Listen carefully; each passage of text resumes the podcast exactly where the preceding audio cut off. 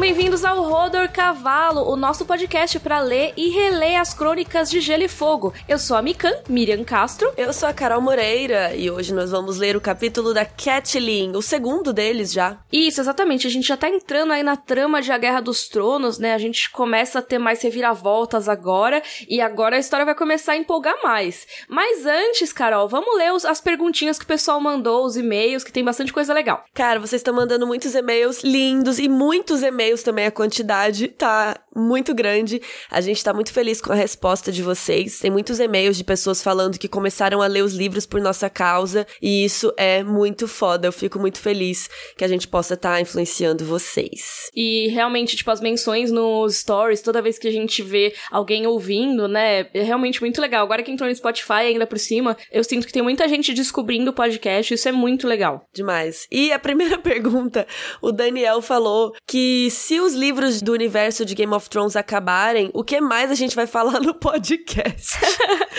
cara, desculpa, Daniel, Daniel, essa é uma pergunta para daqui a muitos anos, cara. Eu ri muito, porque em outro capítulo aqui do, do podcast a gente falou que alguém fez a conta, e se a gente continuar com o podcast quinzenal, a gente vai levar em torno de 14 anos para terminar os livros que tem até hoje, fora os livros que ainda vão ser lançados, né? Então, Daniel, relaxa que ainda tem muito tempo aí pra gente fazer podcast. Mesmo se um dia virar semanal podcast, ainda demorar um tempão para acabar, pelo menos uns anos. Então fica tranquilo, tem bastante Rodor Cavalo pela frente. Também chegaram muitas perguntas sobre isso, de aumentar a frequência, que a gente nunca vai conseguir acabar os livros. Ao contrário do Daniel, tinha muita gente preocupada que a gente não vai conseguir acabar de ler todos os livros e tal. E assim, gente, por hora a gente não tá dando conta. Do jeito que tá, a gente já tá tendo dificuldade para organizar as nossas agendas pra gente conseguir fazer o Rodor e os vídeos de Game of Thrones lá nos nossos canais, no Mikan com três N's no final e no Carol Moreira ainda saem vídeos de Game of Thrones, né? Tá saindo, todo mês tá saindo dois vídeos e também dois, dois Rodors por mês.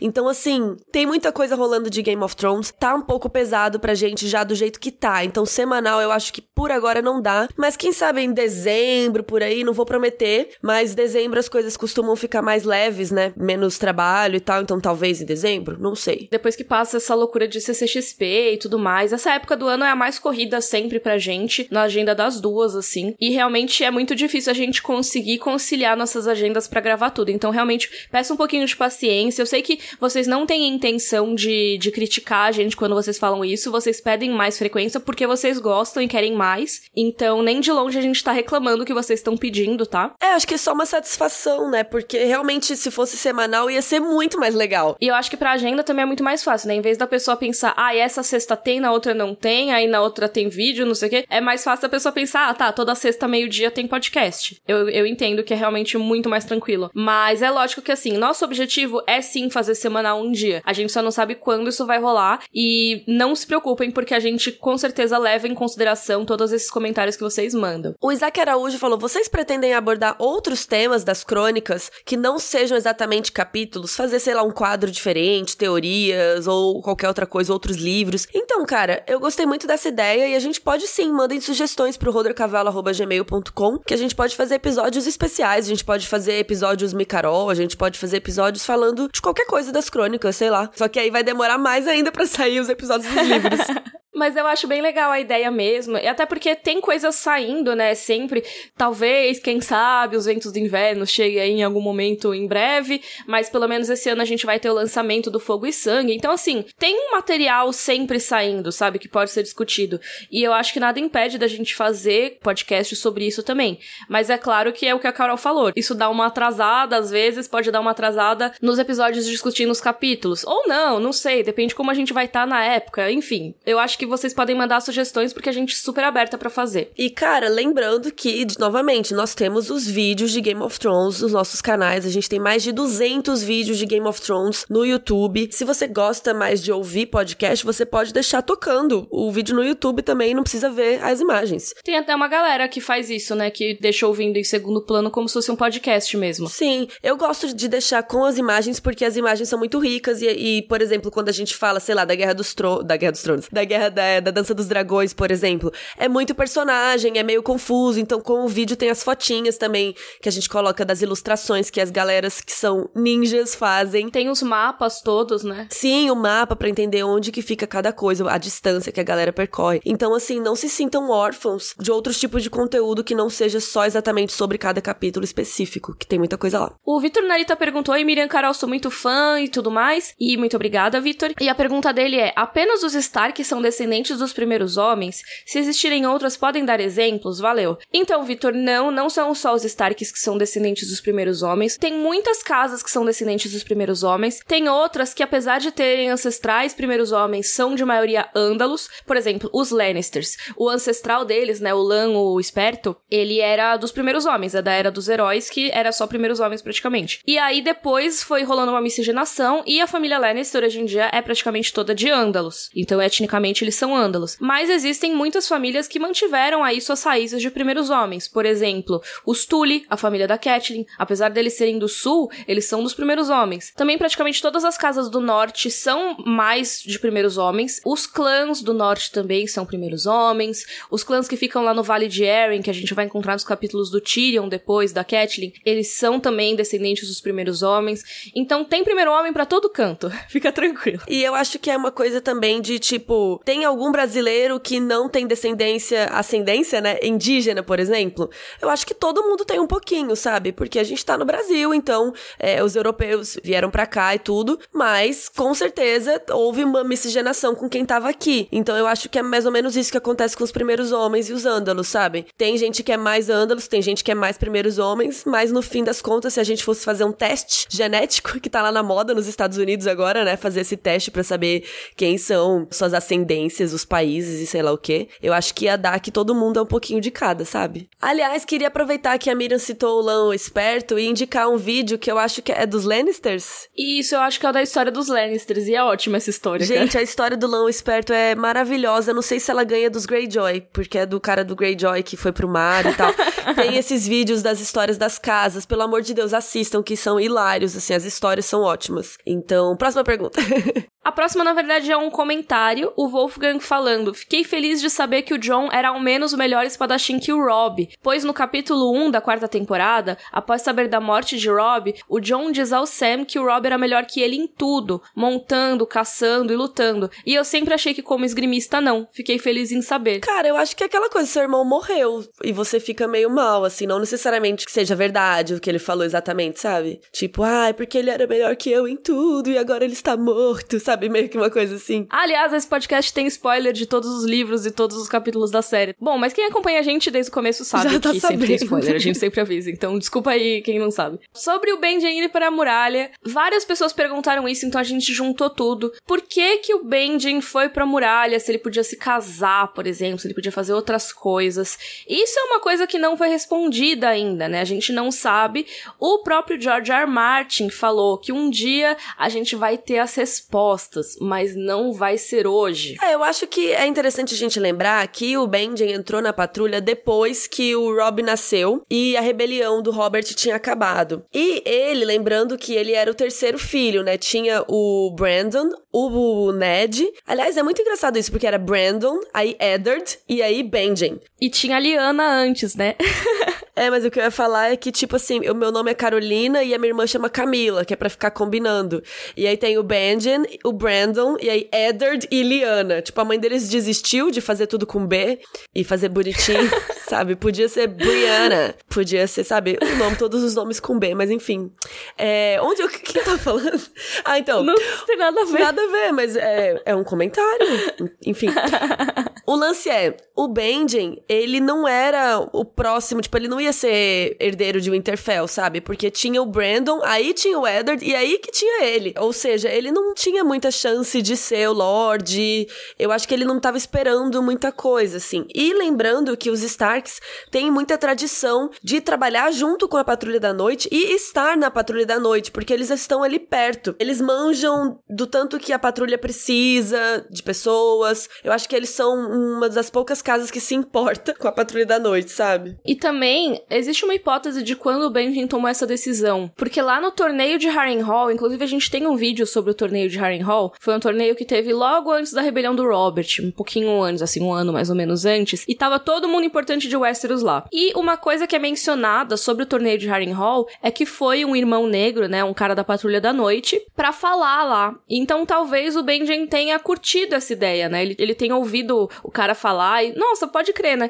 Eu não vou ser nada mesmo? Quem sabe eu não possa ser alguma coisa legal na patrulha da noite? E a gente sabe que ele virou o primeiro patrulheiro lá, então ele ficou importante mesmo. Mas o que eu ia falar é que é engraçado porque o Benjen fala pro John, né, no capítulo que a gente leu, que, cara, você não vai poder pegar ninguém, e isso é muito difícil, e não sei o quê. Então, mesmo ele sabendo disso, ele ainda quis ir, né? Será que tem algum mistério por trás? Será que tem realmente algum motivo? Alguma coisa, ou sei lá, depois da morte da Liana, ele ficou mal e falou, ah, eu quero ficar sozinho, não quero ir pra patrulha. O que será que aconteceu, né? Porque realmente pegar ningas é tenso. Pode ser uma coisa assim, pode ter sido realmente essa coisa de um trauma, um luto, né? E também existem teorias de que o Benjen é um dos únicos que poderia saber sobre a real paternidade ou maternidade aí de Jon Snow. E aí ele teria ido pra muralha para ficar lá com o segredo dele morrer com o segredo, sabe? Fora o Holland Reed, né? Ah, sim, sim, sim, sim, exatamente. Mas pensei no único Stark, além do, do Ned, sabe? Até porque a gente vai falar no capítulo agora da Cat, né? A gente vai falar um pouco sobre o que ela pensa do John e nem ela sabe, né? Da história verdadeira. Miga, tá dando tipo uma piadinha assim no, no microfone. Eu não sei se é porque o, microfone tá, tá zoado ou, ou, tipo algum passarinho cantando, alguma coisa assim. Ah, eu acho que tinha um passarinho, sim. Ah, tá. Não, mas beleza. Tipo, fica o passarinho. Fica tipo, eu sou a Cinderela. Ó, oh, de novo, tá vendo? Sim, tem um passarinho por aqui. Ô, fi! Tadinho. Mentira, eu acho que ele nem tava aqui na janela. Tadinho. Caralho. Vamos para a pergunta de Samu Gonçalves. O Bran foi ao banquete porque o John não fala da entrada dele e ele falou de um monte de gente e tal. Eu acho que foi, né? Mas não foi citado porque não era muito relevante. É, eu acho que na verdade porque o John ele citou muito os pares, né, entrando. E aí talvez o Bran tenha entrado sozinho e aí tadinho, não, não foi mencionado. Mas eu acho que ele tava no banquete, não tinha por que ele não tá lá. Eu acredito que seja isso. É que o Bran era bem neném também, né? Ele tinha o quê? Uns seis anos nessa época? É, uns sete anos o Bran tem nessa época. E, assim, eles fizeram as combinações lá, né? Da Myrcella com o Rob, etc. Então, assim, às vezes o Bran ficou sem ter com quem ir. E aí ele só entrou normal e aí o John não achou relevante ressaltar. Ou simplesmente o George R. Martin esqueceu de mencionar no capítulo, que é perfeitamente possível. Mika, no fim do vídeo você citou que o Tommen para pra falar com o John, mas na verdade é o Recon. E eu também também não percebi e a Miriam falou errado mesmo. Ela pensou Recon. Falei errado mesmo. é porque na cabeça, eu devia estar com o Tommen na cabeça por algum motivo, porque eu tinha falado dele um pouco antes, não sei. Mas sim, gente, é o Recon que para pra falar com o John, e isso que é fofo, que é o irmãozinho dele e tudo mais. Não tem nada a ver com o Tommen, foi mal. É, e o Recon tem três ou quatro anos, né? Ele é bem neném mesmo. Sim, ele tem três aninhos, é muito fofo. E Samu também comentou que o cara que tá cantando no banquete é o rei pra lá da muralha. Nos livros, ele fala que viu o John duas vezes. Ele fala que foi como um bardo cantando com a comitiva do rei. E realmente eu não lembrava disso. Sim, isso é um detalhe muito legal, que na real, tipo, seria legal até ter mencionado durante o episódio, porque é realmente um negócio que ninguém vai reparar no primeiro livro, porque não tem informação suficiente para isso, mas depois lá, quando o John conhece o Mance Raider pessoalmente, ele fala, ah, então, já sei sua cara, porque eu já fui lá pra Winterfell e eu já te vi. Por quê? O rei foi com uma comitiva muito grande, e as comitivas normalmente atraem bardos, né, atraem é, cavaleiros andantes, atraem, tipo, uma galera, porque é uma oportunidade de você prestar serviços, de você ganhar dinheiro, de você você conhecer o mundo, sabe? Enfim, você vai lá. É tipo, é uma, uma viagem. É uma festa da hora. é, exatamente. E aí, meio que é a única oportunidade que o Interfell tem de ver bardos, praticamente, porque eles não vão muito lá pro norte. Então, quando chegou esse bardo aí chamado Abel, né, Abel, junto com a galera do rei, ninguém estranhou muito. Mas, na verdade, era o Mance Raider, era o rei pra lá da muralha. Ele cruzou a muralha, né, ele faz isso toda hora, e foi lá para dar uma olhadinha em Winterfell casualmente. E E é muito legal porque, assim, tem várias coisas sobre essa identidade aí do Mance Raider, né, que são legais. Por exemplo, Abel é um anagrama de Bale, né, que é tipo o nome de um bardo que tem uma história que ele roubou uma filha Stark. E aí tem altas teorias sobre o Mance Raider ser o Rhaegar, que eu acho meio viagem também, mas a gente pode discutir isso algum dia. Mas é bem legal essa, essa coisa dele virar, tipo, uma outra identidade, né, quando ele vai pro sul da muralha. E isso é retomado no quinto livro também, quando ele assume essa identidade de novo pra ir pro Interfell, mas dessa vez amando do John, para tentar resgatar a Jane Poole, que na verdade é tipo a fake área, e enfim, a gente pode falar sobre isso depois. E o Hugo Malta falou: Meninas, vocês não acham que o Ned vacilou em deixar o John ir pra patrulha com 14 anos? Tipo, será que não daria para levar o John pra Porto Real, para ele ser escudeiro ou qualquer coisa assim? Por que, que ele deixou o filho dele jogar a vida fora na patrulha? Hugo, tem uma notícia para você? Esse capítulo da Catelyn que nós vamos comentar agora vai responder todas as suas dúvidas. Isso mesmo. Então, bora pra discussão do capítulo Catelyn 2.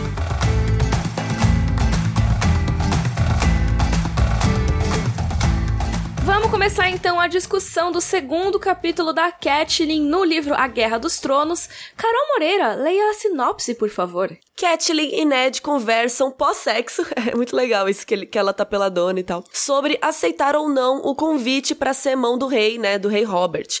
O Ned não quer ir, mas a Catelyn insiste que ele deve fazê-lo para não deixar o Robert desconfiado.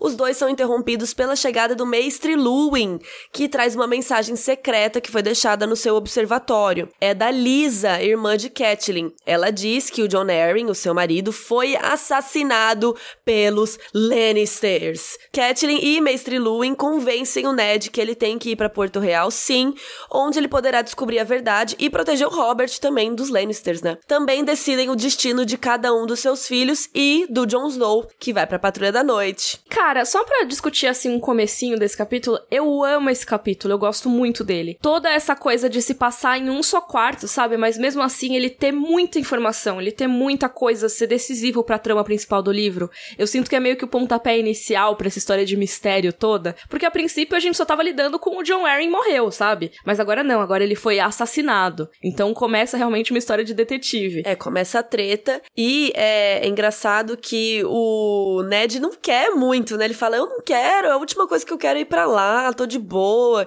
E a Catelyn que fica falando: "Não, cara, vai dar ruim se você não for. Você tem que ir". Ela inclusive se lembra no capítulo do lobo gigante atacado por um veado. Então ela fica com essa coisa dessa premonição, essa bad. Uma, sei lá, é uma, uma sensação ruim, né? E a gente vê também como a Catelyn pensa politicamente, né? Além dela ter esse mau presságio, ela saca muito que, assim, o Robert iria tomar uma negativa do Ned como uma afronta, sabe? Como uma desfeita. Então, ela pensa tudo certinho, sabe? Apesar do Ned querer ficar na conchinha dele, né? Dentro de Winterfell, sem sair, a Catelyn fala: não, cara, isso pode prejudicar os Stark. E além disso, ela quer valorizar os Stark, quer fortalecer a casa. Você vê que todos os pensamentos dela são em direção a isso. Inclusive, ela cita o casamento da Sansa com o Joffrey, né? Que o Robert ofereceu, e isso seria incrível, até porque a Sansa poderia ser rainha um dia, né? Quando o Joffrey virasse rei. Então, isso seria ótimo pra casa deles. E já pensou se o Ned fala que não quer ser mão, e, e aí a Sansa não vai mais ser, ter a chance de ser rainha, vai estragar esse casamento? Tem muitas coisas em jogo, né? Isso, e a Cat Catelyn que bota tudo isso, não é no papel, né? Porque ela tá falando, mas ela que lista todas essas coisas. Depois a gente vai ler a, a lista de prós e contras do Ned ser mão ou não, né? Mas é muito a Catelyn forçando a barra para ele ser. Porque é realmente uma coisa que, assim, é muito bom se ele aceitar, teoricamente, e é muito ruim se ele negar. Então ele tem que ir. Só que o Ned não enxerga isso. E esse capítulo é meio que o pontapé para ele topar, sabe? E é a primeira vez que a gente vai ter essa discussão sobre a mãe do Jon Snow. Quem é a mãe do Jon Snow? Por que, que a Catelyn não, não, é, não curte muito ele. É, eles vão tentar decidir, né, o que fazer com ele, como o nosso amigo perguntou ali antes, por que que ele deixou o John ir pra patrulha, né? A gente vai discutir isso daqui a pouco. E eles discutem também um pouco sobre essa mãe, né, dele, quem é a mãe do Jon Snow. Uh, e a gente vai falar sobre isso bastante no momento, né, de pomba, fiquem tranquilos. Os personagens nesse capítulo a gente não tem altas novidades, assim, né? A gente tem praticamente três personagens do capítulo inteiro discutindo, né? Que são a Catelyn, o Ned e o Mestre Luwin. O Mestre Luwin é a primeira vez que a gente vê uma descrição um pouquinho melhor dele, né? Ele é um pequeno homem cinzento, com olhos também cinzentos e rápidos. Ele é todo cinza. Eu lembro que no meu outro prédio eu tinha um vizinho que a gente chamava de Homem Cinza, porque ele só se vestia de cinza,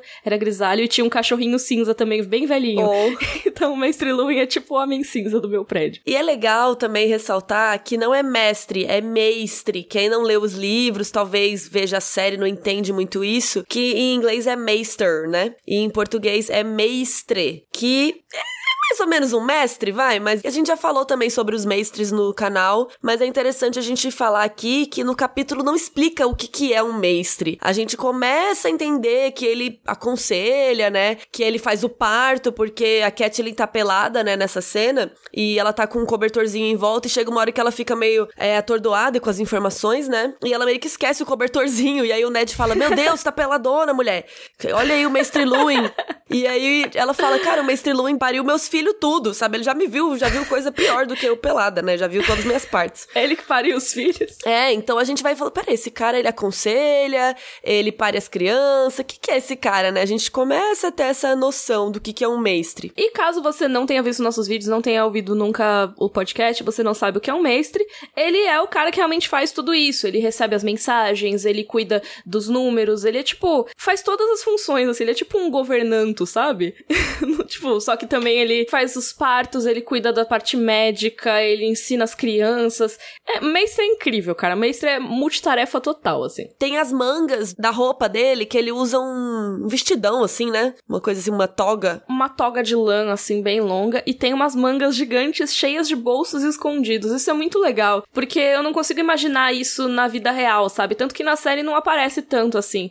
Mas ele tem esses bolsos escondidos que comportam de tudo. A Kathleen fala que ele tira, tipo, livro de lá de dentro, é, sabe? Brinquedo, brinquedo pra dar pras crianças. What the fuck? Ele é tipo a Mary Poppins, sabe? Só que com as mangas. É, dele. eu lembrava dos mestres terem as mangas, né? Desses bolsos e tal, e ter, tipo, poções e coisinhas escondidas. Até porque a Melisandre também tem isso, né? Só que, tipo, quando a Catelyn cita que saiu um livro, falo, mano, tipo, como assim um livro da manga? Que porra é essa?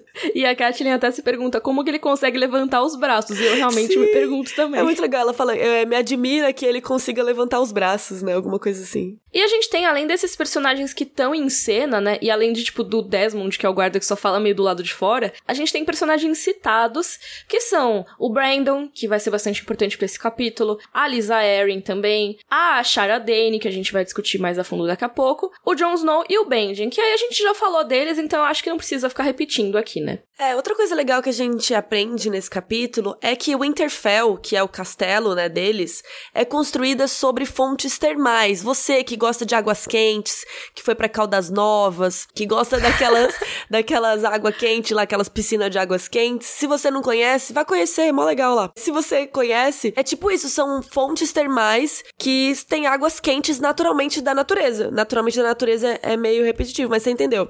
Então, assim, por dentro do castelo é como se passassem uns canos de água quentinha para tornar o castelo mais quentinho, porque o Winterfell é frio pra caralho. E isso é muito louco, né? Porque realmente é uma região fria e a Catelyn até fala: "Ah, no verão isso nem faz tanta diferença, mas no inverno é a diferença entre a vida e a morte, porque realmente os invernos são muito pesados e como a gente falou nos primeiros capítulos do podcast, os invernos duram anos, então assim, não é um dia frio, deve ser tipo meses, anos frios.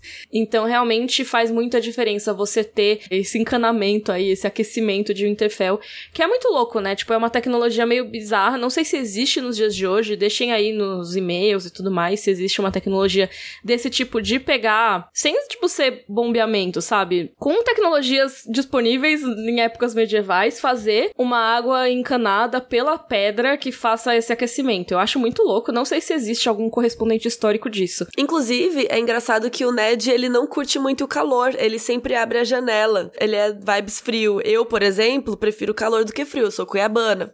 Não gosto de passar frio. Já o Ned curte. O quarto da Catelyn é o mais quente de Winterfell, né? Porque ela veio do sul, vai ver ela veio também de Cuiabá, Carol. É. Tem rio também, Cuiabá, tem. não tem? Ah, então, você morou em Corre Rio. É, quase isso. É, tem gente que curte frio, por exemplo, a Kathleen ia gostar de morar em São Paulo, que faz um frio do caramba. Hoje, por exemplo, tá calor, mas aí já o Ned não ia gostar. Mas enfim, estamos viajando. E o Brandon, Miriam? então, vamos falar do Brandon, porque assim, a gente comentou brevemente no capítulo do Ned, né, no Eddard 1, que o Ned não deveria ter sido casado com a Catelyn, né? Ele não deveria, porque ela foi prometida pro Brandon. E isso é mencionado bem brevemente no capítulo do Ned, quando ele fala da morte do Brandon e tudo mais, que ele tava indo para casar com a Catelyn Tully quando ele foi lá para Porto Real e morreu. E aí você já fica tipo, ué, como assim? Mas o Brandon ia casar, mas não é você que é casado com ela, Eddard? Aí agora esse capítulo explica as coisas um pouquinho mais. A Catelyn fala: "Ah, eu tinha só 12 anos quando o meu pai me prometeu pro seu irmão Brandon". E aí o Ned: Brandon. Brandon sim. Brandon saberia o que fazer. Sabia sempre. Tudo estava destinado a ele. Você, o Interfell, tudo. Ele nasceu para ser mão do rei e pai de rainhas. Eu nunca pedi para que esse cálice me fosse oferecido. E aí a Catelyn fala: Querido, já foi oferecido essa caralho. Agora você tem que beber do cálice. Não tem mais o que fazer. Porque, na verdade, o Ned fica reclamando que ele não quer fazer essas coisas. Ele não quer esse rolê. Ele quer ficar de boa, né? Só que o Brandon, que era o irmão mais mais velho que estava destinado a ter tudo isso, como ele cita, morreu, cara. Então você é o próximo da lista, se vira. E é muito louco isso, porque realmente nessa ideia de sucessão e tudo mais, eles preparam. É lógico que assim, eles não vão deixar os outros filhos completamente despreparados, assim, né? Então, por exemplo, eles aprendem as coisas com os mestres e tudo mais, mas quem é treinado para liderar, para administrar e tudo mais, é o herdeiro. Tanto que nesse capítulo a gente vê que o Ned ele pensa sempre no Rob, né? Ah, o Rob tem que aprender o Rob tem que participar dos conselhos, porque um dia isso tudo aqui vai ser dele.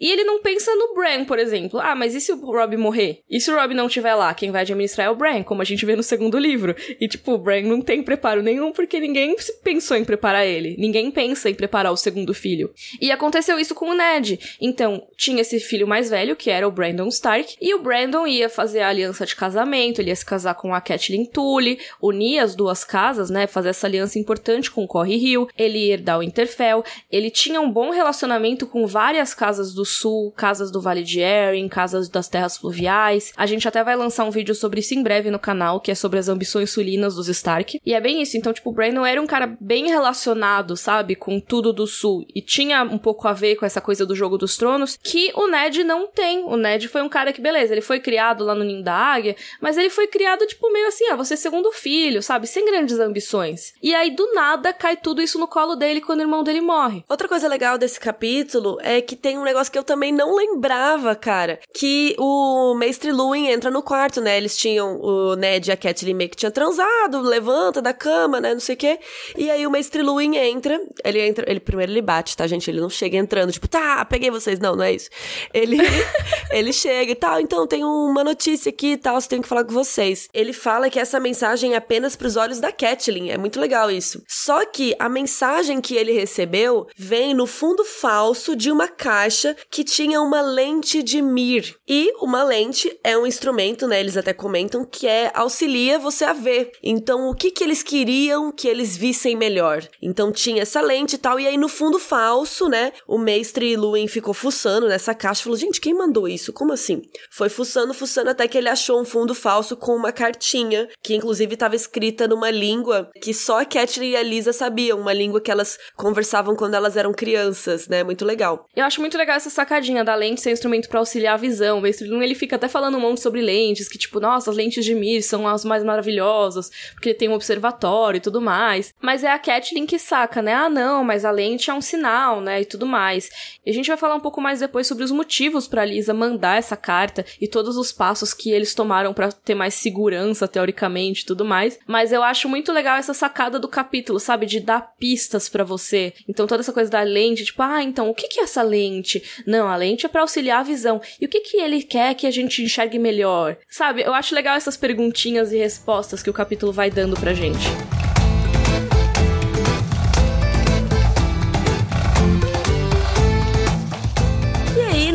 Rola o tal debate de ser mão do rei ou não. Então vamos comentar aí quais são os prós e os contras que eles conversam. É mó bate-boca esse capítulo, porque o Ned não quer ir pro sul, ele tá decidido a dizer não pro Robert. Por quê? O, o argumento dele é simples: meus deveres estão aqui no norte. Ele é um cara do norte, ele tem que ficar perto das casas do norte. Mas a Catelyn acha que isso vai colocar todos em perigo, como a gente falou ali na introdução do capítulo. A Catelyn fala: ele não o compreenderá, ele e o Robert, né? É agora um rei, e os reis não são como os outros homens. Se se recusar a servi-lo, ele quererá saber por quê, e mais cedo ou mais tarde começará a suspeitar de que se opõe a ele. Não vê o perigo em que nos colocaria? É, mas o Ned acha que o Robert é amigo dele. Não, a gente é best, sabe? Ele vai me entender, a gente vai zoar, eu conheço o homem, né? Ele fala. Só que a Catelyn fala, cara, você conhece o homem, o rei não é o seu amigo, o rei é um estranho para você, né? Eu amo essa fala. É muito legal isso, porque realmente você é uma pessoa, quando você vira rei,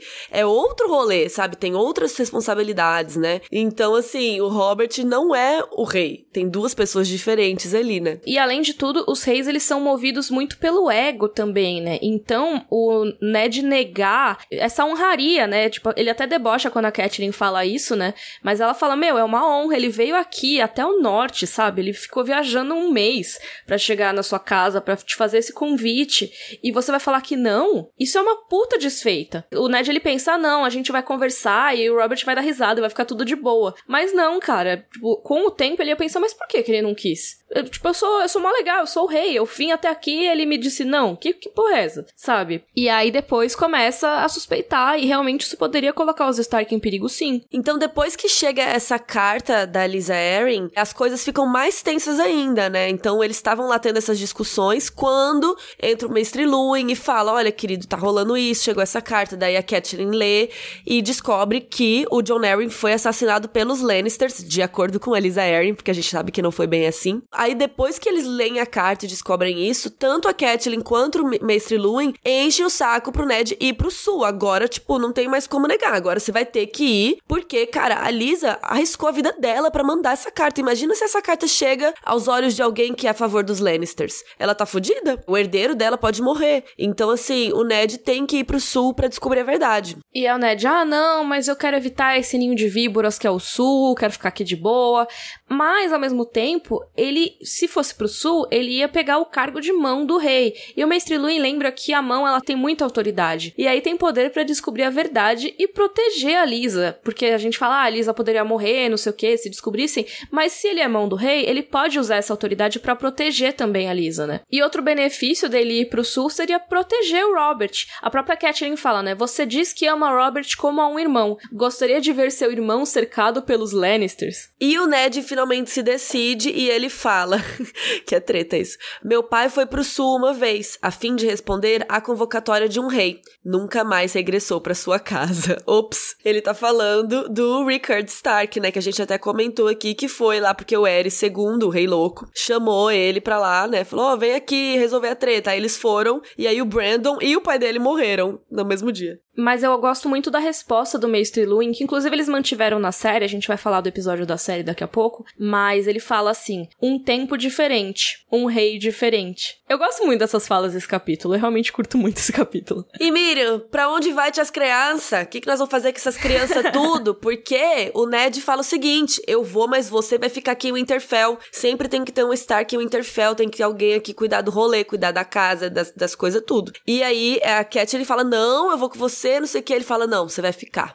Aí eles falam, então tá, mas e meus filhos? Porque a Cat, ele não quer se separar das crianças. E é legal porque, assim, tudo é visto como estratégia para proteger ou fortalecer os Stark, para onde vai cada criança. É tudo pensado estrategicamente, sabe? Menos a área, mais ou menos, mas de resto, tudo é pensado estrategicamente. Então, o Rob, por exemplo, sempre precisa ter um Stark em Winterfell, então ele vai ficar em Winterfell. Ele tem lá seus 14 anos, tipo, o Ned fala que daqui a pouco ele vai ser homem feito. E como ele é o herdeiro, ele precisa aprender a governar. O Ned até fala, ele precisa estar pronto quando sua hora chegar. O que é bem intenso, assim, né? Porque, tipo, ele já tá meio que aceitando que ele vai morrer, tipo, em algum momento. Então o Robb precisa estar tá pronto. E aí a Sansa, ele decide que ela vai para Porto Real para ficar perto do Joffrey, porque ela vai casar com ele, ela já precisa aprender as coisas da corte, né? E ela vai lá brilhar no sul. Então ele fala assim: a Sansa deverá desposar Joffrey. Isso é evidente agora. Não devemos lhes dar motivos para suspeitar de nossa devoção. E eu acho legal essa fala do Ned, por isso que tá separado até no roteirinho, porque assim, as pessoas, elas às vezes pensam que o Ned, ele é muito tapado, sabe? Tipo, ele não, não enxerga nada do Jogo dos Tronos e tudo mais. E assim, eu não acho que ele seja completamente tapado. Ele vê algumas coisas. Por exemplo, isso, ele podia simplesmente falar: Não, agora que eu sei que os Lannisters mataram John Arryn, eu é que não quero minha filha com eles. Mas não, ele pensa: Não, a gente tem que manter essa fachada, pelo menos por enquanto, porque senão eles vão suspeitar. Então, assim, não é que o Ned é tapado, gente. Ele pensa estrategicamente também. E aí a área, ele decide que também ela precisa aprender os costumes de uma corte do sul, daqui uns tempos ela vai ter que casar também, então ela vai com ele. É, eu fico com uma dó da área. Tipo, tanto o Ned quanto a Catelyn falam, ah, ela precisa de um pouquinho de requinte, né? Realmente é melhor ela ir pro sul. E o Bran? Cara, o Bran eu acho que é uma das estratégias mais interessantes desse capítulo, assim. Por quê? A ideia é que o Bran vá para Porto Real para ficar amigo dos príncipes. E assim, ele é claramente o filho favorito da Catelyn, tá? Toda hora ela só fica falando dele e tudo mais, mesmo agora. E ela não quer que ele vá, ela quer que ele fique em Winterfell, já que ele é pequenininho, ele só tem 7 anos de idade. E a Ned, não, mas eu fui pro Ninho da Águia com 8 anos. Então, tipo, dane-se, o Bran pode ir junto comigo também. Ele vai estar tá com o pai ainda por cima, né? É foda porque a Catelyn é muito apegada, né? E ela fica assim, ai, o Bran não, por favor, não quero, meus filhos tudo tudo. Ele não vai ficar amigo dos príncipes, eles vão criar uma relação. É importante isso, né? É legal que ele fala isso, porque ele ficou amigo do Robert, no John Arryn, né? Então ele, ele acha importante essa relação de amizade, né, que eles vão ter. Então, é triste pra Kathleen. Querendo ou não, é uma maneira de forjar alianças também, né? Então, você botar as crianças para crescerem juntas, você pode forjar essas alianças também ao longo da vida. É lógico que também pode dar errado, né? Por exemplo, no segundo livro tem os netos ali do Walder Frey que vão ficar em Winterfell e o Bran odeia eles de todo jeito, assim. Então, assim, tipo. todo mundo odeia os Frey, cara. Chatos. Mas eles são muito, muito ruins, assim. Eles ficam fazendo bullying, são muito ruinzinhos, ficam zoando o Hodor. E aí, tipo, às vezes isso pode dar errado, mas na maioria das vezes, se você cresce junto com uma pessoa, você pode criar um certo carinho por ela, né? Você cria pelo menos uma relação amigável, vamos dizer assim. Então, a lógica do Ned faz sentido aqui. E o Ned fala assim, ó: Sir Roderick me disse que existem maus sentimentos entre Robb e o príncipe Joffrey. Isso não é saudável. Bran pode construir uma ponte sobre essa distância. É um garoto amável, rápido para rir, fácil de amar. Deixe que cresça com os jovens príncipes. Deixe que se torne amigo, como Robert se tornou o meu. Nossa casa ficará mais segura assim. É fofa essa fala, né? É fofo e é realmente o que todo mundo pensa do Bran, sabe? Ele é um garoto doce, ele é um garoto fofo e amável e um diplomata, sabe? Até ele vai exercitar um pouquinho mais essa função no segundo livro também. É, tipo, eu acho que o Bran, ele realmente, tipo, daria um bom Lord de Winterfell, tipo, a longo prazo, sabe? É, realmente. e quando precisou, né, ele até na série mostra um pouco disso, assim, ele resolveu bem os rolês, apesar da pouca idade. É, sim, exatamente. A gente tem que sempre pensar que é uma criança, mas até que, tipo, pra uma criança ele vai um pouco bem. E o Recon fica porque ele é um neném, gente. Ele tem três anos. E aí, pelo menos, a Catelyn fica feliz que, nem, que o Recon vai ficar com ela. E aí, chegamos à questão do Jon Snow. Eita. É até engraçado porque é um momento que é, a Catelyn tá meio chorando por causa do Bran, não sei o quê. Aí eles ficam meio de boa. Aí o Mestre Lu interrompe. Mas e o Jon Snow, galera? E a Catelyn fica putaça. tipo, porque ela não quer o Jon Snow em Winterfell de jeito nenhum. Principalmente agora que o Ned vai embora. Ela fala: Meu, ele é seu filho, não é meu filho, então leva ele embora daqui. Não quero saber. E o Ned não vê nenhum problema do Jon ficar em Winterfell. Ele fala: Ué, mas o que, que tem? Não sei o quê. Por que o Jon não pode ir pra corte? Porque ele é um bastardo. Então isso poderia ser visto como uma ofensa. Que nem a gente falou do Jon não poder sentar lá no banquete, na mesa da frente com todo mundo. Levar um bastardo pra corte é meio zoado, sabe? As pessoas podem, apesar que a gente sabe que não tem nada a ver, né? A galera ali consideraria isso, nossa, o mão do rei trouxe seu bastardo para a corte, sabe? Ia ficar meio mal falado. Sim, e também poderiam meio que excluir, assim, não é lugar, sabe, pro, pro um bastardo, tipo, porque ele não teria muito o que fazer lá, sabe? É, isso até é a pergunta que fizeram pra gente mais cedo, né? E realmente, assim, o Ned não enxerga muito lugar pro John em Porto Real. Ele fala, ah, mas ele, tipo, ia ser deixado de lado, ele ia ficar, sabe? Sabe, rejeitado ali. E ele quer que o John fique o Interfell mesmo, ele não vê problema nisso, porque o John é muito próximo do Rob, né? Eles cresceram muito amigos. Então faria sentido, né, o meu irmão ficar perto. Mas eles quase tretam por isso. É impressionante, assim, a, a treta dos dois. A Catelyn comenta: dizem que seu amigo Robert foi pai de uma dúzia de bastardos. E aí o Ned fala: nenhum deles algum dia foi visto na corte. A Lannister se assegurou disso. Como você pode ser tão cruel, Catelyn? Ele não passa de um rapaz e é foda isso que a gente já vai comentar porque que a Catelyn odeia tanto Jon Snow, né, tadinho. Mas diz que o Ned ele tava tão putaço que ele tinha a fúria no corpo, né? A Catelyn fala isso. Mas o Mestre Luin interrompe de novo, ele interrompeu para jogar a treta, agora ele interrompe para solucionar a treta. Pelo menos, né? E ele fala que o Benjen comentou do John ter interesse em ir pra patrulha. E aí a Catelyn fica aliviada porque é a solução perfeita. A gente já vai explicar por que é a solução perfeita. Mas antes vamos falar por que a Catelyn odeia o Jon Snow. É que nem você, Miriam. Você odeia o Jon Snow? Não, eu não odeio o Jon Snow. Quer explicar essa piada interna? Ah, é porque eu sou uma pessoa que gosta muito de falar das regras do universo e tudo mais. E aí eu sempre falava que o Jon Snow é um bastardo. Afinal, de acordo com as regras daquele universo, Jon Snow é um bastardo. Só que aí na série ele não é mais um bastardo. E eu até o último momento, até o momento que falaram que que o Rhaegar e a Lyanna se casaram na série, eu mantive que ele era um bastardo. E isso não é nenhuma ofensa. É ofensa dentro dos parâmetros de Westeros, mas para mim não é. É só uma situação. É tipo, falar que a pessoa é Lorde ou um cavaleiro, o John é um bastardo. É tipo a classe social dele, sabe? Mas as pessoas, não, mas você está xingando o Jon Snow. Tipo, não, gente, calma. Eu gosto do John, tá? É isso. E aí começou uma piada interna.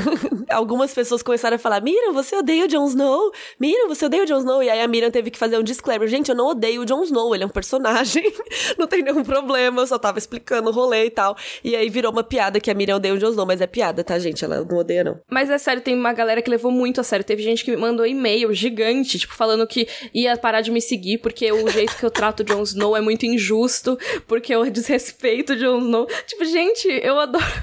Caramba. Muito bom, a galera levou muito a sério. Gente, calma, é só um livro, sabe? É, é só um personagem. Mas sabe quem odeia o Jon Snow? A Catelyn. Por quê? Vamos lá ela não liga muito pro fato do John ser bastardo. Ela até comenta assim que, tipo, é, os primeiros anos do casamento eles estavam separados porque tava rolando a guerra. Então ela imaginava que o Ned ia dar seus pulinhos, né? Ia transar por aí. Então, tipo, tudo bem se ele fizesse uns bastardos. O problema é que ele simplesmente levou para casa, deu um nome e ficou criando a criança. É importante ressaltar que em Westeros é muito esperado que os caras tenham filhos por aí, sabe? Então, assim, realmente ela não ligou quando ela soube que o Ned tinha tinha tido um bastardo. Tinha mais ou menos um ano que eles tinham casado, né, já. E a Catelyn, ela, tipo, soube, assim, nem ligou, porque ela tava cuidando do Rob, que era bebezinho ainda, tinha nascido lá em Corre Rio. E até tem uma fala que eu acho muito importante pra gente falar sobre a Catelyn, que ela fala: qualquer consolo que ele encontrasse entre batalhas era-lhe indiferente.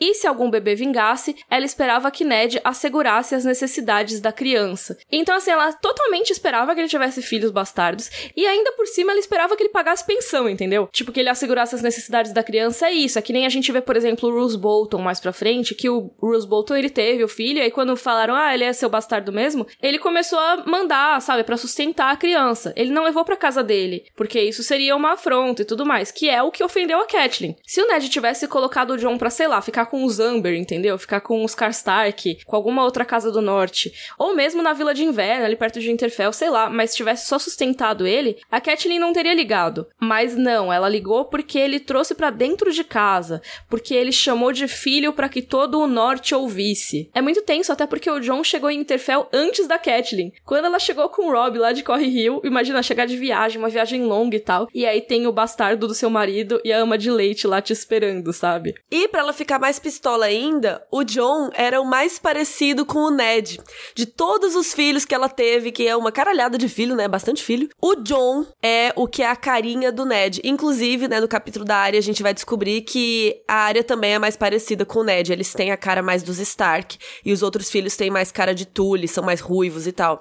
E o John é a cara do pai, né? Imagina que ódio. Tipo assim, não tem nem como falar que não é filho dele, né? E, além disso, a Catelyn vê o Jon Snow como uma ameaça pros filhos, né? É essa coisa do Ned criar, falar para todo mundo que ele é filho. E aí, será que talvez um dia o Ned poderia, sei lá, esquecer a linhagem do Rob, colocar o John antes, sabe? Os outros filhos homens também. Eu acho que ela fica meio preocupada com isso, né? Assim, não acho que nessa primeira geração poderia dar problema, mas sempre tem aquela questão Blackfire. Se você não sabe o que, que é, tem os nossos vídeos sobre as rebeliões Blackfire e tudo mais. Mas basicamente o que, é que aconteceu? Um rei chamado Egon IV, na, no leito de morte, ele legitimou todos os seus bastardos.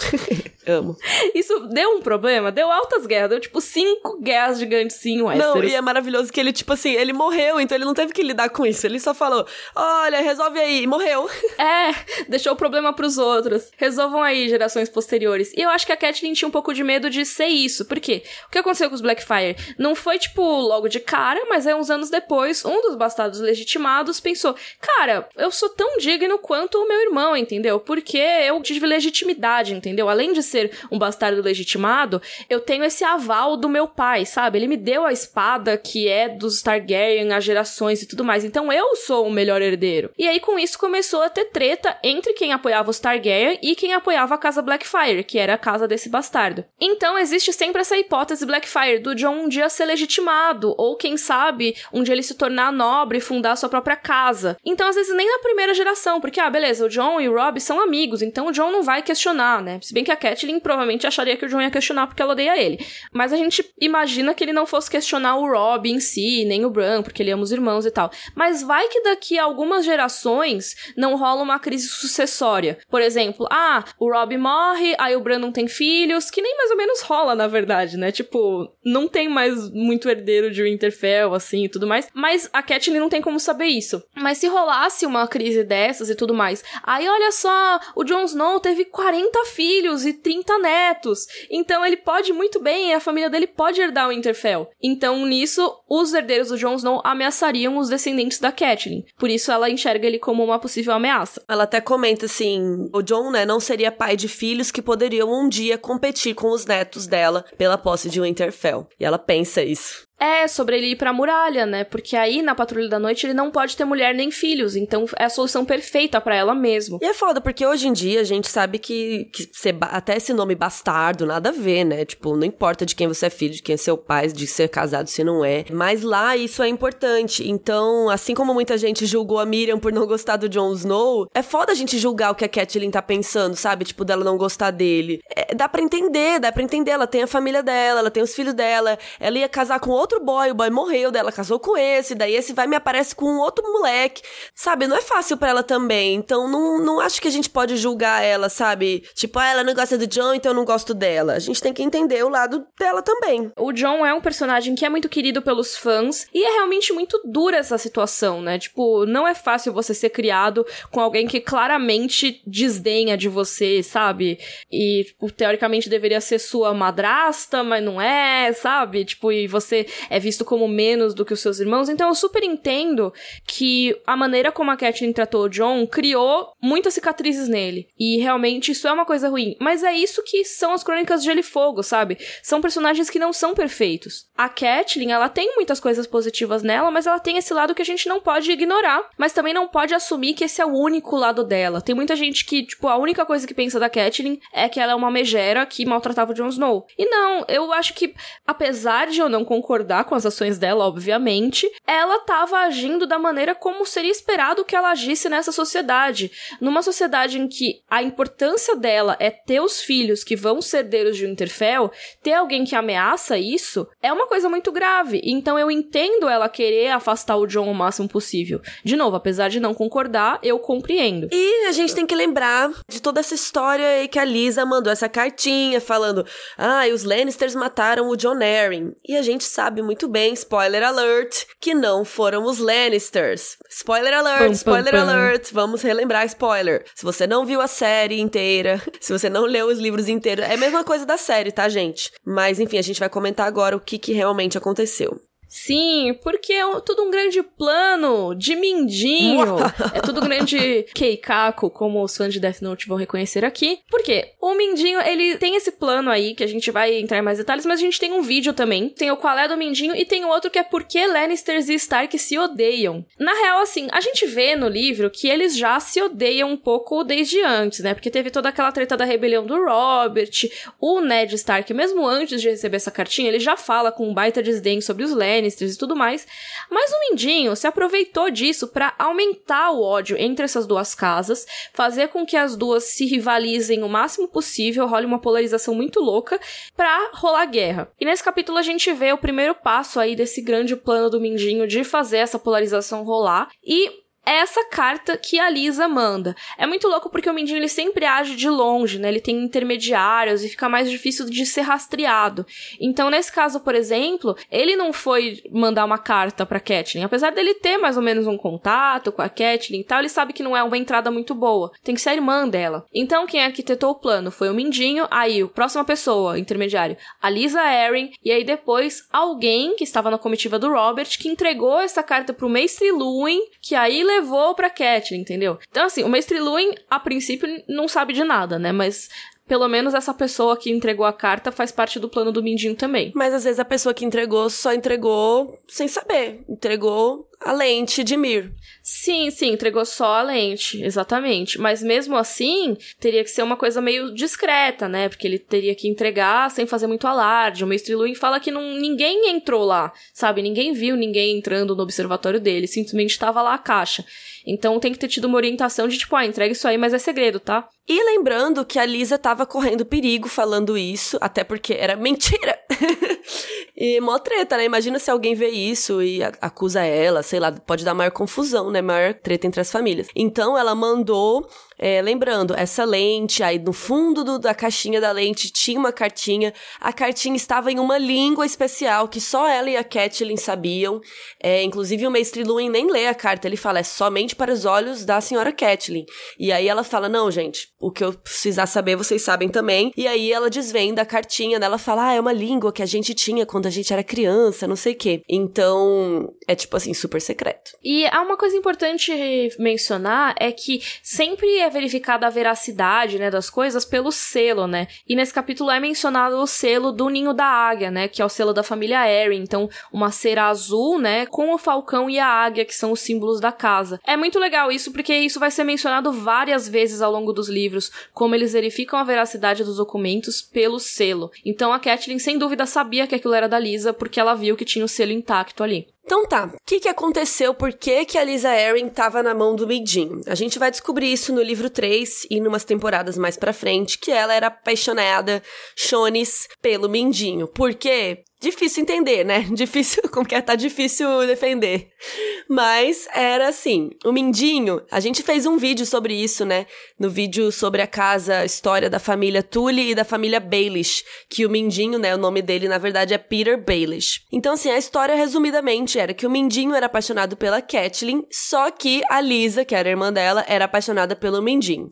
Já começamos aí um triângulo amoroso. E um dia, o Mindinho foi tentar beijar a Kathleen, mas ela deu um fora, e ele encheu a cara para apagar as mágoas, né, para afogar as mágoas. E aí, no meio da noite, a Lisa foi pra cama dele, foi transar com ele, e ele chamou ela de Kathleen enquanto eles estavam transando. Tanto que tem uma história que o Mindinho fala para todo mundo que ele desvirginou as duas irmãs Stark. Então, tipo, provavelmente ele pensou nessa noite que era realmente a Kathleen, mas mesmo assim, bastante babaca. Mas enfim, a Kathleen estava prometida pro Brandon Stark, como a gente já falou nesse episódio. E quando agendaram o casamento, o Mindinho falou: Não, mas ela é a mulher da minha vida. Brandon, eu te desafio pra um duelo. E o Brandon Stark, tipo, riu da cara dele, fez o duelo e quase matou o Mindinho. Ele só não matou porque a Catelyn implorou. Aí o Mindinho tava lá de cama e tudo mais, ele não podia voltar pra casa, né? Porque ele ficava lá em Corre Hill, ele era protegido do Roster Tully. E aí depois dessa treta toda, lógico que ele ia embora, né? Mas aí ele tava tão doente que falaram: não, fica aí uns 15 dias, dá uma melhorada, depois você vai embora. E a Lisa foi lá transar com ele de novo. E aí a Lisa Tully engravidou e o Roster Tully, que era o pai delas, né,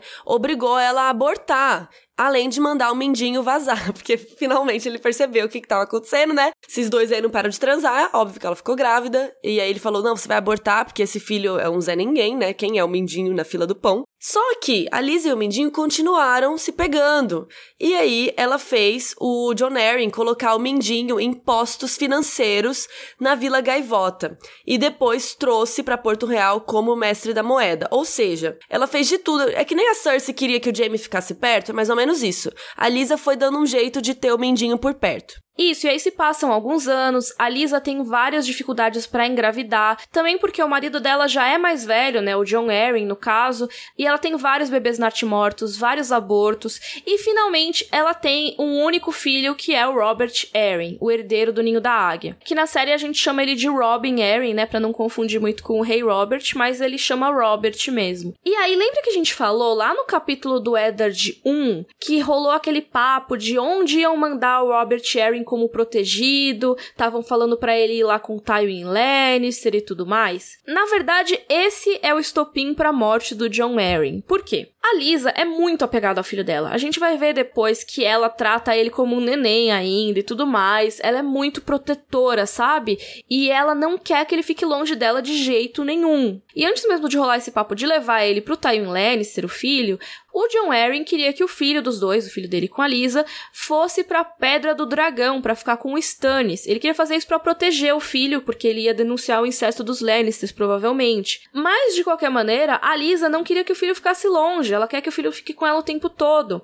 Então, eu acredito que esse tenha sido o estopim. Quando o Mindinho deu a ideia assim, ela tipo, ah, beleza, bora, bora envenenar ele sim. Então, o Mindinho arranjou veneno, mataram o John Arryn, e depois ele convenceu ela a mandar essa mensagem para Catelyn para causar toda essa confusão que a gente vai ver.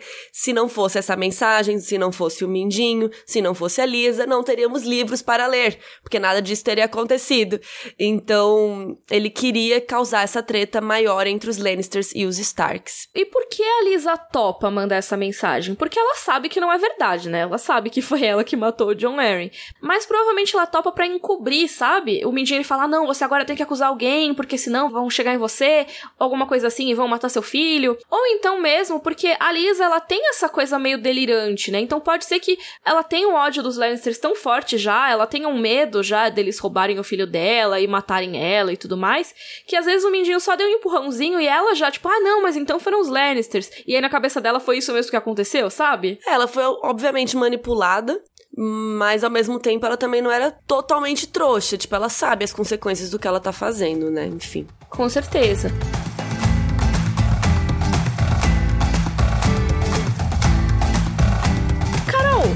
Nosso momento Ned Pomba? Eita porra.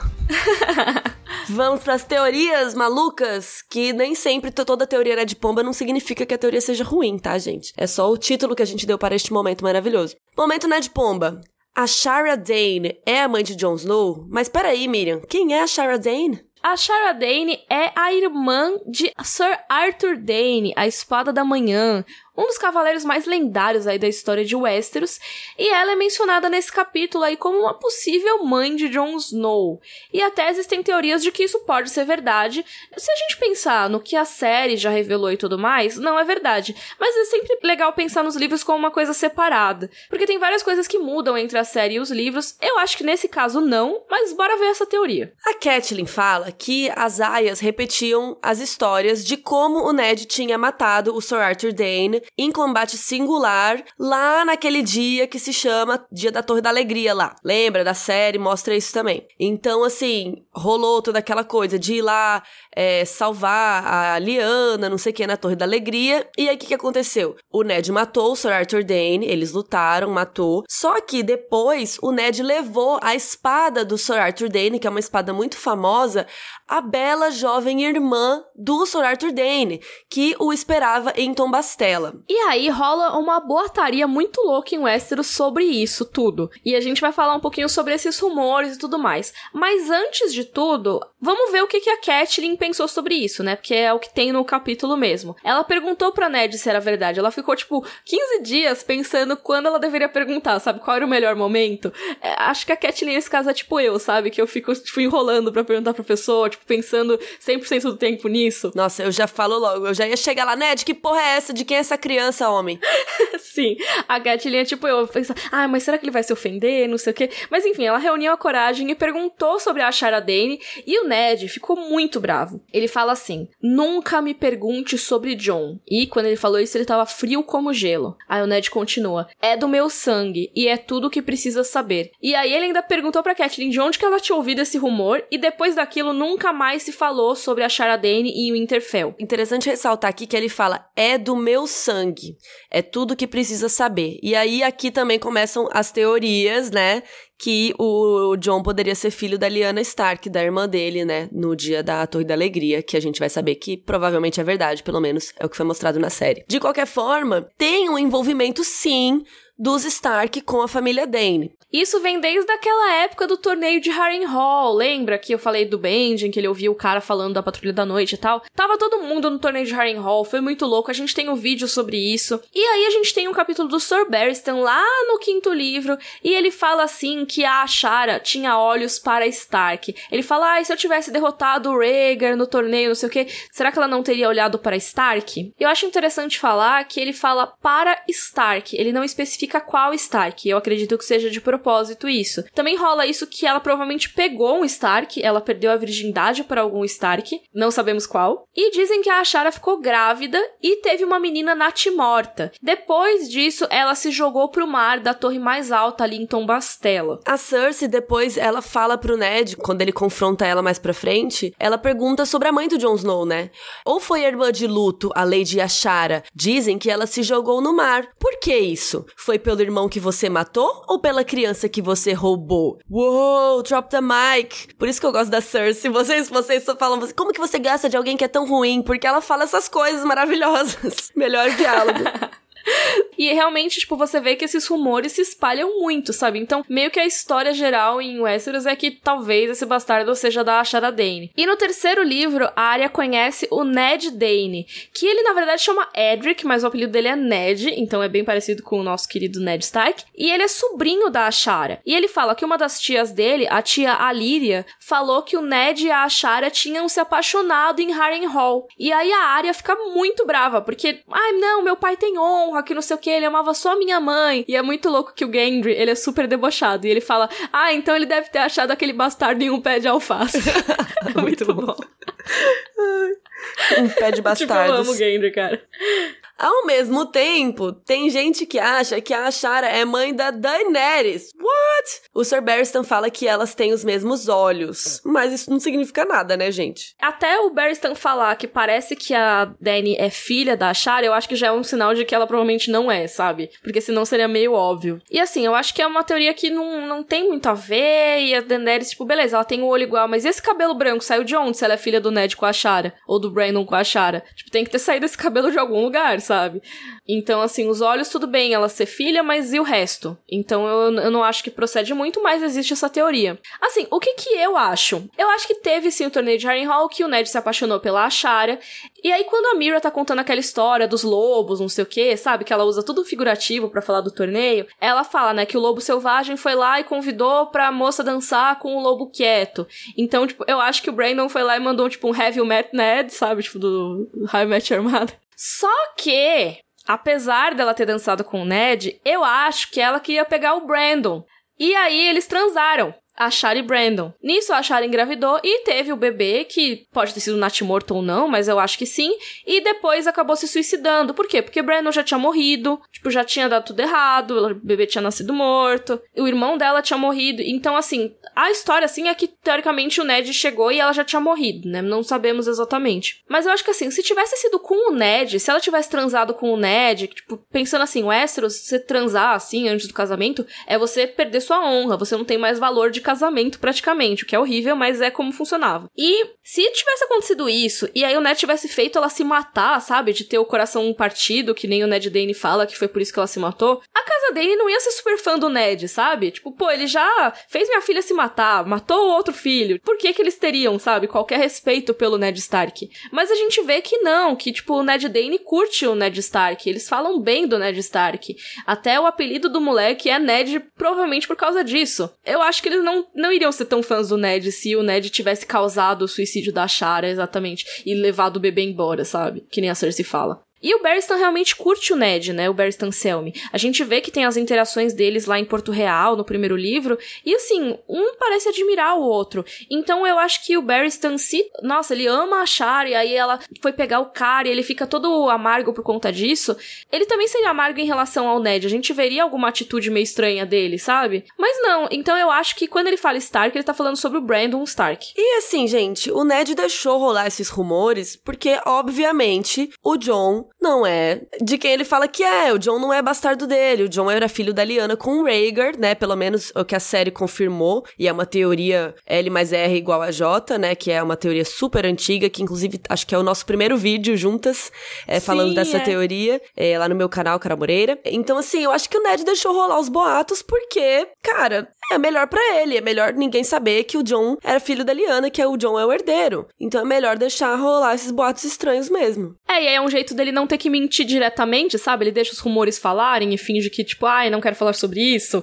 Mas aí todo mundo meio que, ah, então beleza, então é filho da Shara mesmo, ele não quer comentar. E realmente ele proibiu de falarem o nome da Shara em Winterfell, porque realmente em respeito a ela, às vezes, ou talvez ele realmente amava ela, eles tiveram um caso e ele gostou dela no passado, sabe? Uma coisa de respeito também, sabe? Então, acho que é isso. Sim, é, eu acho que ele amava ela. É meio triste, tipo, pensar, sabe? Ai, não, ele amava ela e ela se matou porque amava o irmão dela, e aí ele teve que casar com a noiva do irmão que morreu, e, tipo, é muito caótico, assim. Mas é meio bonito ao mesmo tempo, é. E Miriam, quais são as diferenças é, do que rolou nessa cena pra sequência que eles fazem na série? Ah, uma coisa que sugeriram pra gente nos e-mails é que a gente fale qual capítulo da série tem essas referências ao capítulo do livro, né? O episódio, né? É, isso, episódio da série. Nessa primeira temporada, a gente tem uma coisa muito mais certinha, né? Uma adaptação muito mais certinha dos livros, então fica mais fácil. A partir lá da segunda, terceira temporada, já começa a ficar um pouco mais difícil apontar em qual capítulo acontece tal coisa. Tem episódios que tem cenas que não estão em nenhum dos livros e tudo mais, mas a gente vai apontando aqui quando der sempre. E a gente ainda tá no primeiro episódio da série. Então, assim, tudo que a gente já falou é tipo, a gente tá nem na metade do primeiro episódio, sabe? Mentira, tá um pouquinho mais pro final já, quase. Daqui a pouco vai ter o capítulo do Bran 2, que é o que encerraria o primeiro episódio da série. Mas enfim, cena do primeiro episódio. Essa é, acho que é uma das primeiras adaptações que eu não gosto que a série fez até agora, nos capítulos que a gente falou. Eu odeio o que fazem com a Catelyn Stark nessa cena. Odeio. Porque assim, a gente vê que no livro, tanto a Catelyn quanto o Mestre Luwin, eles tentam convencer o Ned a ir pro sul. Os dois estão meio que a voz da razão ali, e é o Ned que não quer ouvir, o Ned que não quer sair de casa. Mas na série, colocam aquela coisa, sabe, tipo anjinho de um lado, demônio do outro, e fazem a Catelyn ser o contraponto ao Mestre Luwin. Então ela fala o que no livro seria o argumento do Ned. Tipo, o que o Ned tá pensando no livro, de tipo, ai não, meu pai foi pro sul e morreu, não sei o quê, é a Catelyn Catelyn que fala na série. É, e aí fica parecendo que ela é meio burra, né? Tipo, que ela não sabe o que, que ela tá fazendo. É, ela tá meio que, tipo, ai, não, você tem que ficar em casa, Ned. Tipo, não tem todo o pensamento político que ela tem no livro, sabe? Pô, a Catelyn é uma das pessoas no livro que mais pensa política, que mais tem consciência do lugar da casa dela e de como rolam essas estratégias e tudo mais. E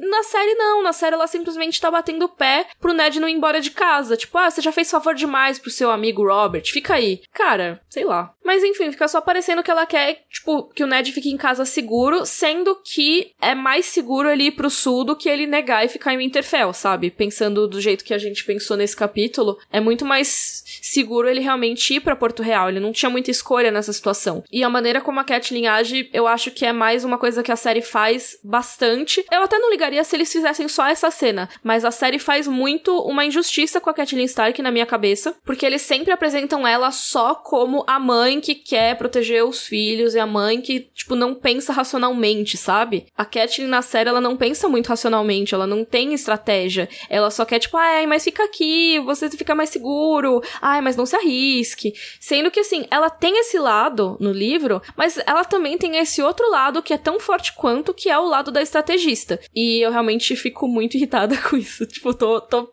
triggered aqui. Ah, pistola. Vamos então para o momento Dracarys. Qual parte do capítulo você quer destacar? Qual foi o seu melhor momento? Eu escolhi um aqui que eu achei engraçado. Eu gosto muito da fala de você conhece o homem, o rei é um estranho para você. E é uma coisa que a gente vê que vai acontecer nos próximos capítulos, quando o Robert e o Ned têm aquela treta sobre querer matar a Daenerys e tudo mais. O Ned vê que o Robert não é mais o homem que ele conheceu, não é mais o amigo dele, porque rei é isso, rei é uma pessoa pessoa que é ouve o dia inteiro que é o melhor cara do mundo, entendeu? E quando você questiona uma pessoa assim, você se coloca em perigo sim. E a Kathleen logo de cara já falou: "Meu, presta atenção, Ned. Ele é seu amigo, beleza? Ele te ama, não sei o quê, mas toma cuidado". Então eu gosto muito dessa parte. A minha parte favorita é quando a Kathleen fala assim: "Você diz que ama Robert como a um irmão. Gostaria de ver o seu irmão cercado pelos Lannisters?" Aí o Ned responde: "Que os outros levem os dois". ele fala assim, os outros, para quem não lembra, né, são os caminhantes brancos, né? Então ele fala assim: "Caguei pros dois, quero nada a ver com isso". Ah, mimimi, ah, não quero. Então, enfim, eu gosto muito disso. Quando eu li, eu até grifei essa parte porque eu achei muito engraçado. É muito bom, né? é muito ranzinza nos livros, né? Tipo, ele é grosso com as pessoas até. Tipo, o Mestre Luin começa a falar das lentes de Mir e o Ned é tipo, tá, o que, que eu tenho a ver com isso? Fala logo. É. E o seu momento de Joffrey? Difícil, né? Esse capítulo é bem legal. Deixa eu ver, talvez até essa parte das lentes de Mir, por mais que eu ache curiosa, tipo, realmente o Mestre Luin deu uma devagada, assim. Mas. É, eu acho que o começo do capítulo, talvez que é uma introdução sobre o Winterfell e sobre essa coisa das nascentes de água quente. É, realmente eu acho um pouco estranho, né? Tipo, falar tudo isso do, da água quente, não sei o quê. Aí, tipo, eles estão transando. Não é uma coisa que você, tipo, percebe muito que eles estão transando, sabe? Até, tipo. É, o negócio até da Kathleen falar, tipo, que ela tá sentindo os negócios dentro dela. Tipo, talvez eu tirasse essa parte, não sei, mas eu também não acho que prejudica. Por isso, quando terminaram, Ned rolou e saltou para fora da cama, como já fizeram mil vezes antes. Ou seja, quando terminaram de fazer sexo. E aí mais para baixo fala assim: seus rins ainda doíam da urgência do amor. Era uma dor boa. Conseguia sentir a semente dele dentro de si. Rezou para que pudesse aí brotar. Tinham se passado três anos desde Ricon. Ela não era velha demais, podia dar-lhe outro filho. Não, não é que é ruim, mas também tanto faz, sabe? Blé. É, porque o George R. R. Martin, ele não é muito bom para descrições de sexo, assim. Tipo, essa até é de boa comparada com as outras que ele faz. Porque, tipo, são meio bizarros. Mas, tipo, eu, eu, acho que comparado com o resto do capítulo, nossa, tipo, o resto do capítulo é incrível, sabe? Então essa cena, tipo, é ok. Mas eu entendo que é aquela coisa da Kathleen querer ter filhos e tudo mais. Pô, é o papel dela nessa sociedade, blá blá. Então eu entendo. Sim, lembrando que a gente é, criou esse negócio de momento Dracarys e momento Joffrey, inclusive inspirado no podcast chamado Wanda, que a gente ama muito. E que você participou, inclusive, né? Sim, eu fui lá, inclusive assistam lá, eu fiz propaganda do Rodor Cavalo lá. o episódio. Vai estar tá meu nome lá no episódio sobre séries, a gente fez um quiz de séries, foi super legal. Então, assim, a gente criou esse negócio para falar melhor momento, mas é muito difícil difícil escolher o pior momento de cada capítulo, porque tem capítulo que é muito bom. Então, assim, lembrando que a gente não tá reclamando da cena, desse, dessa parte, nem nada. A gente só tá tentando achar picuinha mesmo, porque a gente falou que ia achar. E é isso. Sim, e a gente gosta muito dos livros, então é realmente sempre difícil a gente achar uns pedaços que a gente não gosta nos é, eu acho que até agora a gente não achou nenhum que a gente falou, nossa, isso aqui realmente foi horrível. Todos a gente fala, ah, essa parte, talvez. eu acho que mais pra frente vai ter mais coisas. Por exemplo, é, capítulo do Davos e do Bran. Eu tenho muitas coisas para reclamar, mas ainda não chegou. Ai, eu amo. É que eu acho os mais chatos. Inclusive quando o Bran vira lobo, aí fica o capítulo inteiro do Bran dentro do fucking lobo. Eu quero morrer. É, às vezes é meio repetitivo mesmo. É, eu acho chato. Mas enfim, mandem seus e-mails para rodorcavalo.gmail.com, o melhor e-mail de Westeros, para mandar suas perguntas, sugestões, o que vocês querem falar da vida. Lembrando sempre, se vocês forem mandar perguntas sobre esse capítulo, colocar Cat 2 no título do e-mail pra gente poder achar mais fácil e manter sempre é, o texto mais curto possível pra gente conseguir ler todos. E muito obrigada por ouvirem mais esse episódio. A gente volta daqui a 15 dias com o próximo capítulo que é Área 1. Tô ansiosa para falar desse capítulo porque teremos um convidado muito especial nesse podcast, nosso primeiro convidado. Quem será, hein? Surpresa, né? Vamos manter a surpresa? Surpresa. Então é isso, um beijinho para todos. Rodor. Rodor.